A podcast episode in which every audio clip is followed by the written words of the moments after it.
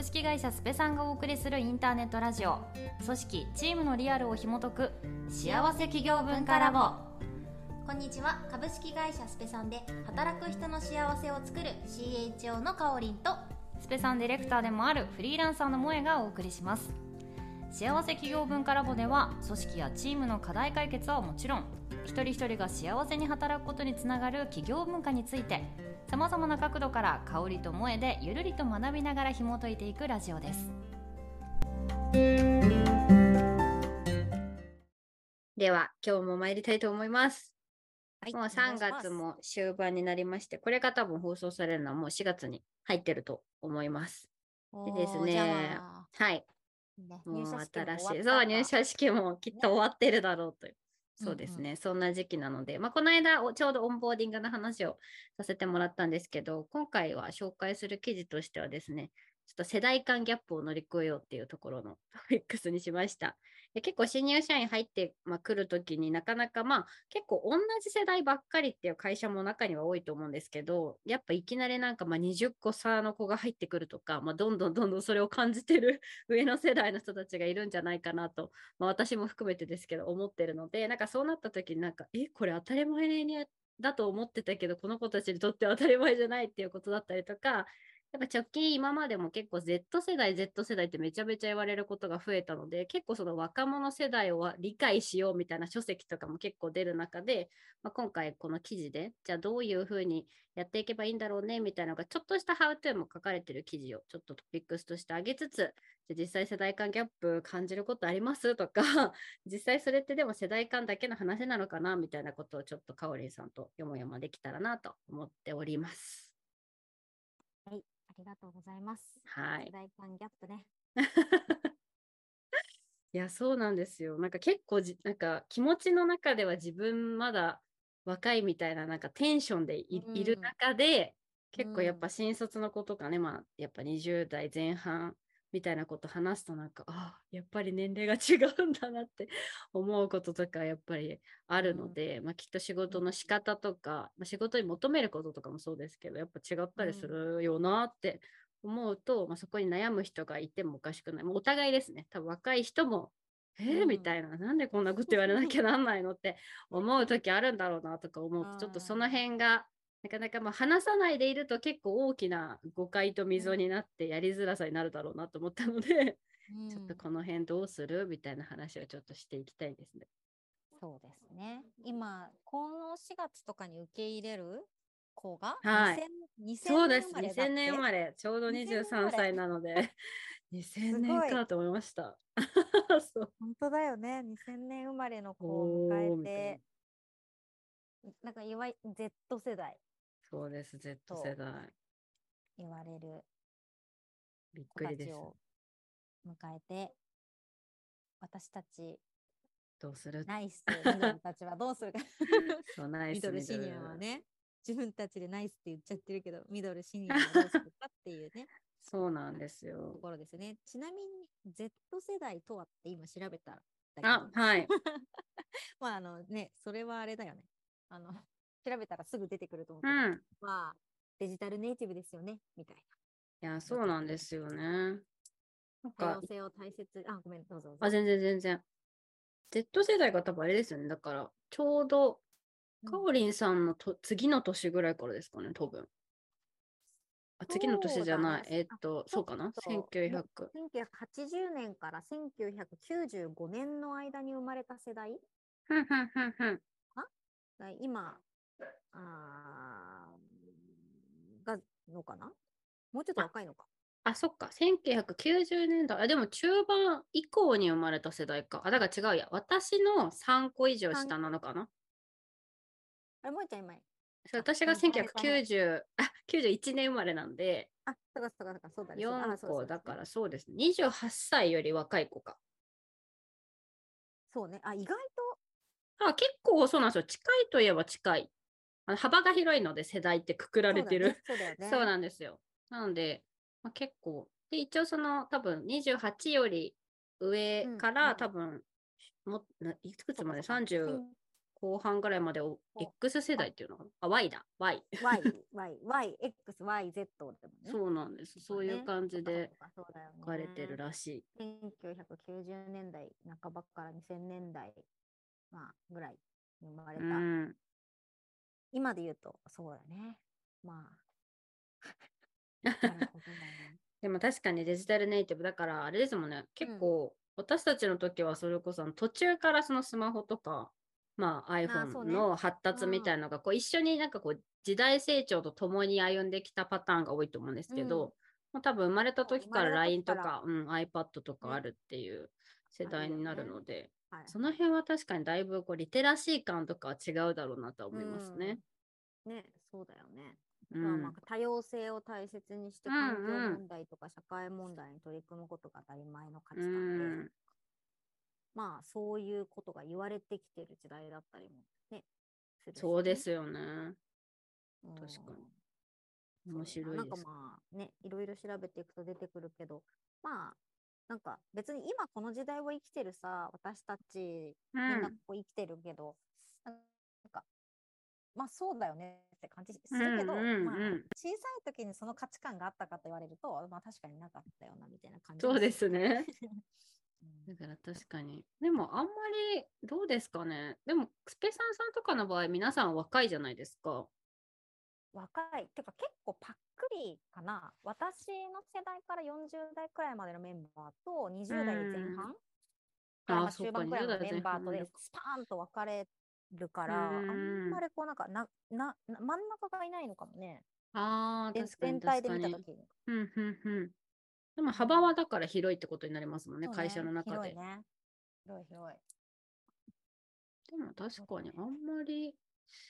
それで言うと結構、どうだろう、なんかスペさんとかでお思うう感じで言うと、そこをか、うん。感じることないって言うとあれですけど、もちろん若いって、プライベートの話とか聞いて若いなと思うことはもちろんあありますけど、うんうんなんか仕事の話するときにそういう感覚になることってそんなに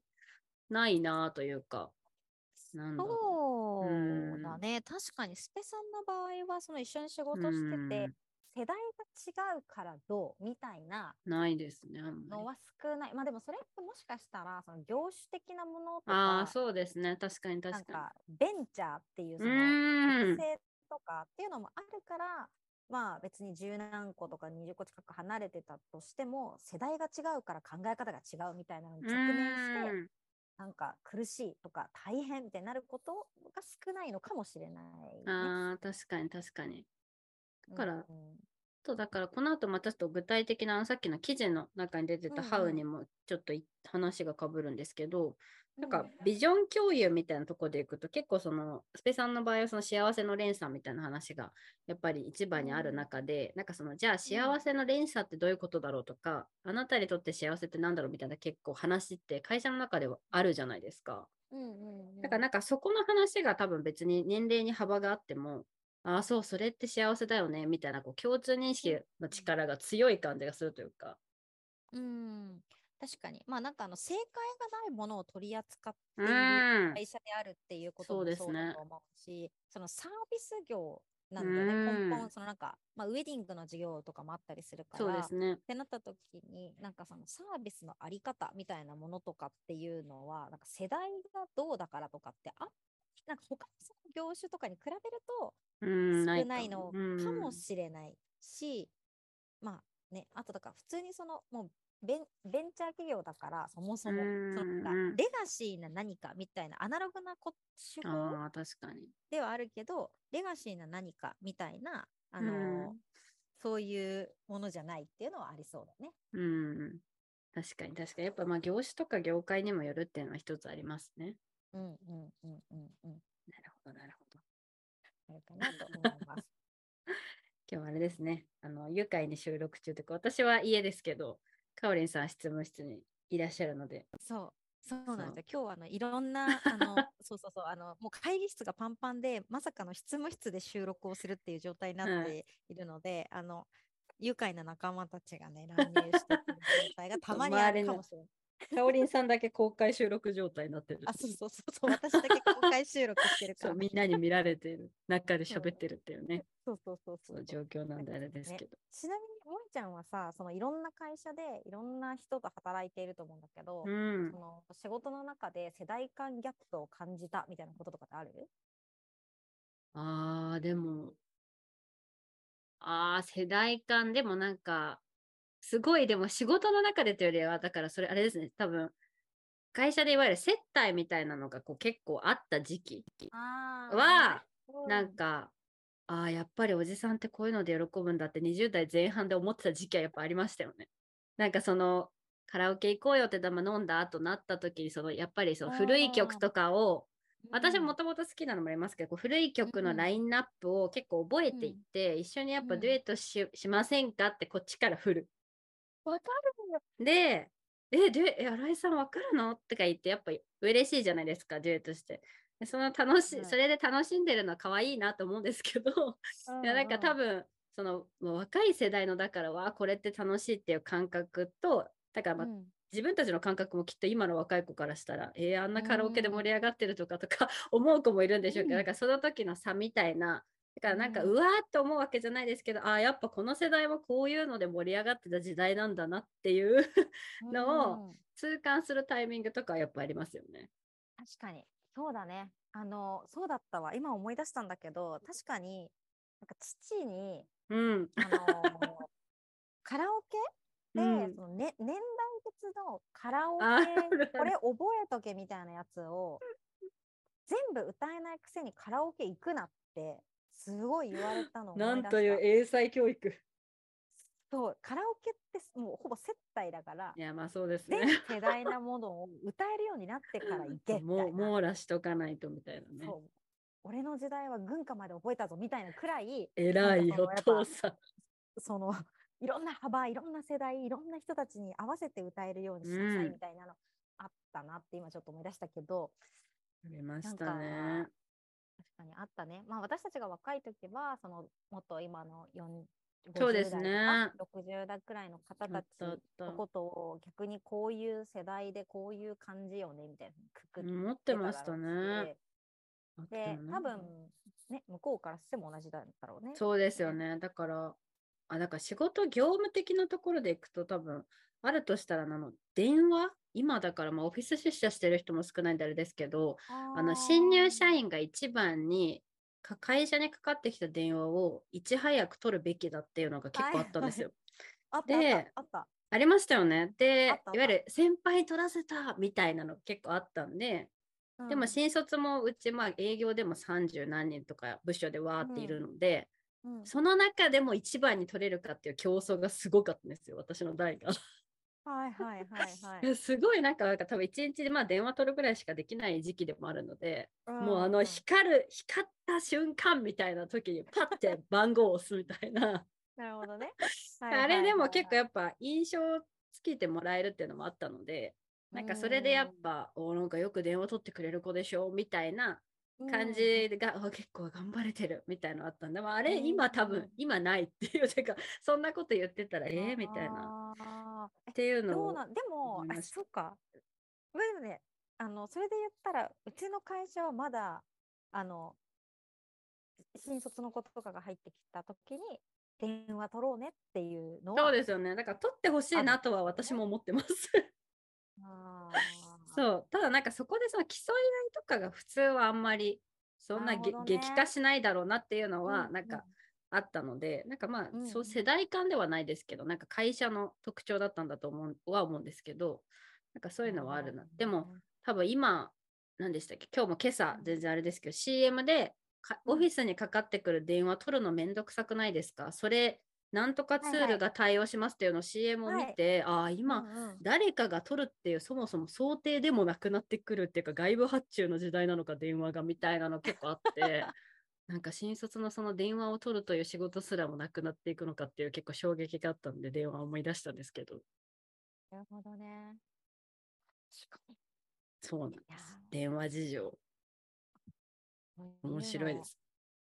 ああるね。ありますねなんかあの、ちょっと前に、なんだっけ、あの Z 世代とはなんだみたいなの、ちょっともう一回ラジオもあるから見とこうと思った時に、そのなんかまあコスパみたいな概念、ああ、時間に対するコスト意識みたいなのが結構高いよみたいなことが書いてあったんだよね。タイパだ、タイパ。タイムパフォーマンスって言ってましたね。そう、そうそう。で、うんだからその、無駄なことに時間をかけるとか、非効率的なこととかってちょっと嫌だなみたいな。うん。なるほどと。で確かに、あの、本当にごめんなさい、これ聞いてる人、うん文化の話どこ行ったって思ってると思うんだけど、ちょうどお話をして、この前お話をしてた時にね、友達と、うん。あの、ちっちゃい時って、なんか分かんない言葉があると、辞書引け、辞書引けって言われて、言われてた。めっちゃ辞書引いても、むしろ辞書誰が一番早く引けんだみたいなうんうん。ことやってたなと思ってて、で、じたださ、わかんないけど、愛っていう漢字がわからんっていうだけで、辞書引けって言われて辞書引いてたあじゃん。だけど、今ってもう携帯で調べればさ、愛の意味とか知らあ。ないくてもや、そう漢字はですよ出てくるじゃん。ね。で、そうなった時に、わざわざ辞書引っ張り出してきて、辞書をバーってやって、見るっていう、その時間もったいなくないですか？みたいいや、まあまあ、確確かに確かに。まあね。一理ある。一理あるなみたいな話もしてたけどでも一方でなんかそうやってこう辞書を引くことで結局その愛っていう感じだけではなくてそれの意味とかその周辺の言葉みたいなのかがインプットされたりするよねっていう良さもあるよねっていうその必ずしも効率的なところだけがあのなんかいいみたいな話でもないかもねみたいな話がちょっとあったっていうのを思い出してごめんなさいこれただの余談です。いや、でも確かに確かに。ね。まあまあいろいろあるよね。そうですね。だからそれぞれまあそれがえそういうもんでしょっていう中にもちろんなんか理不尽なものもあればうん。ちゃんとこう意味合いというかだってこういうことに役に立つじゃないかっていうちゃんとこう意義があってそれをやってた時代でもあると思うのでなんかまあ案外ね結構うん頭ごなしに言うというよりか、あそういう意味だったら確かにまああるかもって思ってくれることがお互いの世代であるかもしれないので、まあ確かにちょっとはそうだよね。そうそう、んそうだよね。こっちから見てればこう見えるけど、そうそうそうそう見てれば、いやいや、これってっていうのがそうですね。いいところを取れるといいよね。うんいいとこ取りできるといいねって。うんそうね。そうでもなんかまあ、そういうこう、いろんなこんな、ちょっとよもやまにバーっと広がっちゃうくらい、そのなんかまあ、いろいろこう、あるよはいねっていう中で、あるよね。あるよねっていう中で、その世代間ギャップみたいなものを、その企業側がどういうふうはいにこう、なんか埋めるっていうとちょっとあれだけれども、うんむしろ生かすっていう考え方、そうですね。いろんなその、あの、年齢が存在してうんいるその状況はい。を生かすにはどうしたらいいかみたいなのが、この萌ちゃんが紹介してくれてた、記事に書いてあるっていう、このエイジダイバーシティをちゃんと。そうですね。うん。ハーバードビジネスレビューの記事なんですが、一応3個上がってて、まあ、ちょっとうん。カルチャー的なこれまでカオレンさんと話してきた施策と、うん。まあ結構被るというか重複するような部分とか、いや、それは当たり前だよねってことも、まあ、聞いてる皆さんにとってもあるかもしれないんですけど、一つは、うん。あの、まあ、ビジョンとかパーパス、会社としてこういうことって大事だよねって言われてることと、まあ、うん。自分の職務というか、自分の仕事をこう、まあ、紐づけて、まあ、その話をする、共有するってことですね。まあ、だから共通認識を持とうっていうところが一つ。まあ、なので結構、まあ、なんでこの会社入ったみたいな話もそうですし、なんかうんビジョンになぜ共感してるのかみたいな話を結構うんしてみたら、まあうん年代関係なく同じようなことが根底にあって、実は同じ会社に今いるんだなってうん分かると、まあ歩み寄りの意識が生まれるとか、うんそういうのが一つ。で、もう一つ目は、あの、これもちょっと、まあ、同じ感じではあるんですけど、プロジェクトキックオフの際、スコアカードを作成して各自が貢献できそうなポイントを共有しようというのがあって、うん。まあこれも結局はこう、自分はこういうことができますっていうのが、結構まあうん年代によっても、まあ、多分スキルの捉え方も違う場合もあるし、まあ、できること、だからどれを得意というのかみたいなところも違ったりとかすると思うので、まあ、いろいろ結構同じ目標に向かうのであれば、じゃあ僕はこれができる、私はこれができる、逆にこれはやりたくない、苦手だみたいなものを、まあ、全部土台として自分、みんな出し合って、テーブルに出し合ったら、まあ結構頼りやすくもなるんじゃないかとですね。ああ、これうん結構パソコン系苦手だから何々さん頼ろうとか、なんかそういうの、のフラットにみんなを見られるんじゃないかっていうのが一つ。うん。で、もう一つは結構大きいなと思った。リバースメンタリングプログラムを導入しようっていうのがあって、まあ、これは年下の社員がで自分より年上の社員のメンターになるっていうことで、普通は結構新しく入ってきた人のメンターにベテランがなるっていうことが多いと思うんですけど、その逆バージョンってことですね。うん。なんか、ベテラン社員に新しい子たちが、その人のメンターとして入るっていう感じなので、まあ、これはお互いに学びがあると思うんですけど、結構仕事の進め方とか、好みの理解を深めることとか、あうん。自分が結構やれてると思ってたこと、下の子たちはこういうふうに見てるんだとか、うん。なんかそういう感じの共有の機会を持つっていうところですね。その3点が一応うん。上がってました。うんうん、ありがとうございます。そうなんかこれを3つその具体的なあのエイジダイバーシティというかその世代間ギャップを生かすうん。っていうような、あの施策としてこういうのあるよって具体的に挙げてくれていたもの、うん。えーだけど結局めちゃめちゃそれまとめて言うと何なんだっけみたいな話でいくと なんかせっかく同じ会社にいるから、うん。あのどこを目指してんだっけ俺らみたいなのうん。の足並み揃えましょうよっていううんうん。ためのビジョンとかミッションとかの共有があって、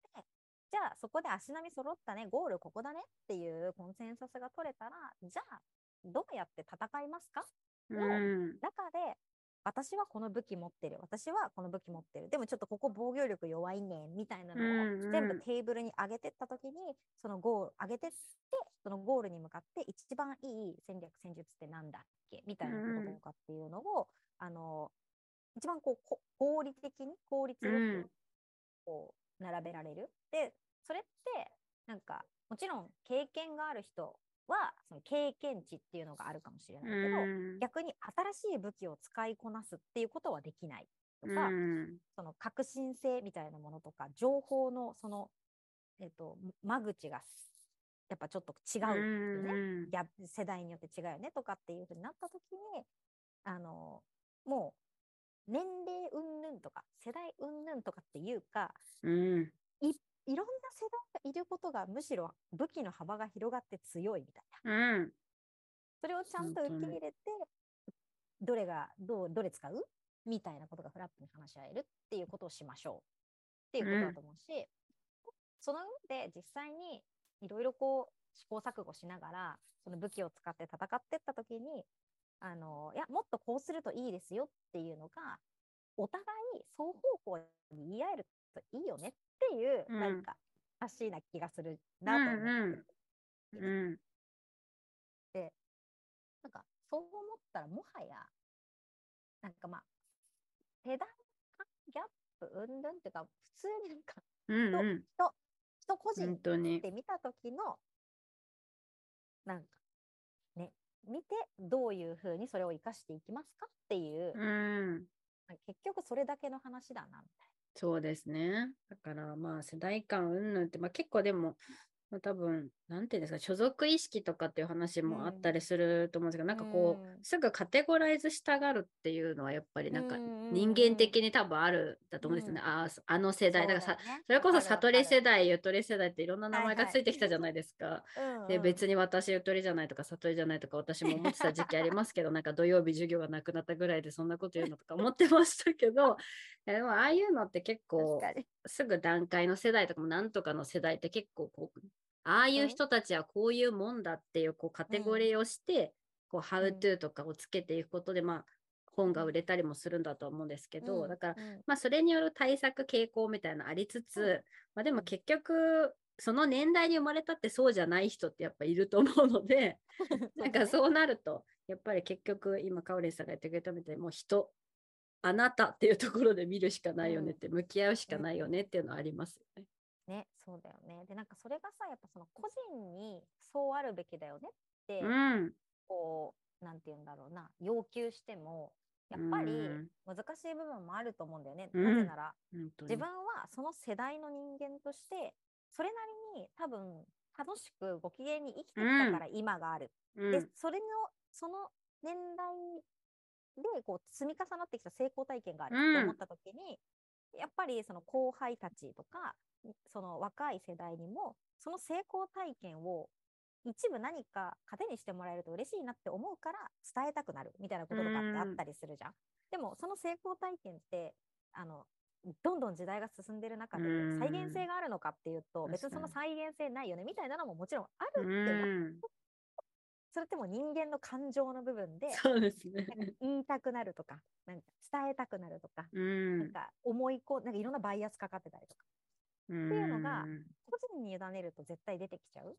た時に、じゃあその共通の目的とかゴールとかっていうのを、えーまあ、共有してなんとなんかそのなんだセットする。で武器を並べる。で互いにフィードバックするっていうその仕組みも大事だしそれが普通に起こるなカルチャーとかっていうのをどういうふうに作るかみたいなうん。なんか別にその、なんていうの長くいた人がえすごいとか偉いとかいうわけじゃないし、みたいな。でそうやってもちろんその、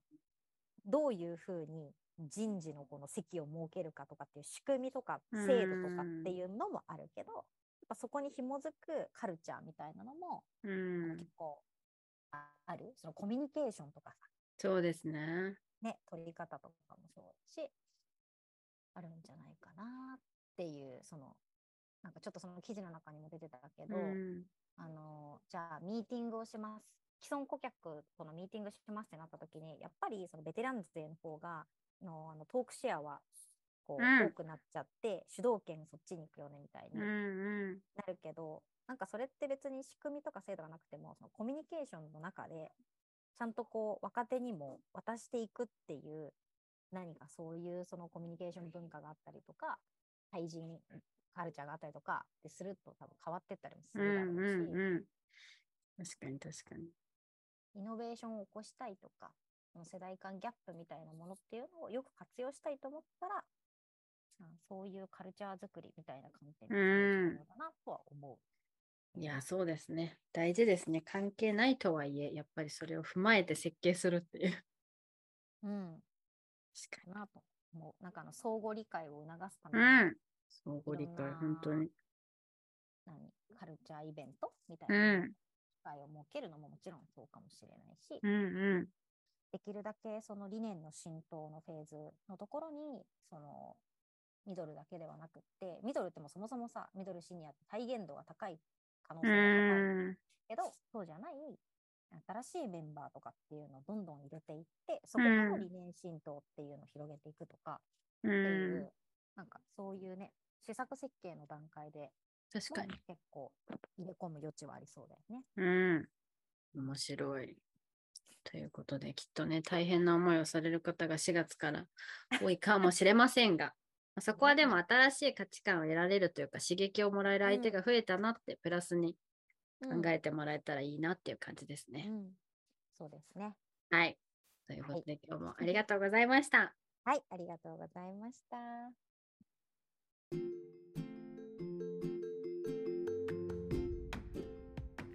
組織チームにおける困りごとを企業文化で解決するならカルティブまで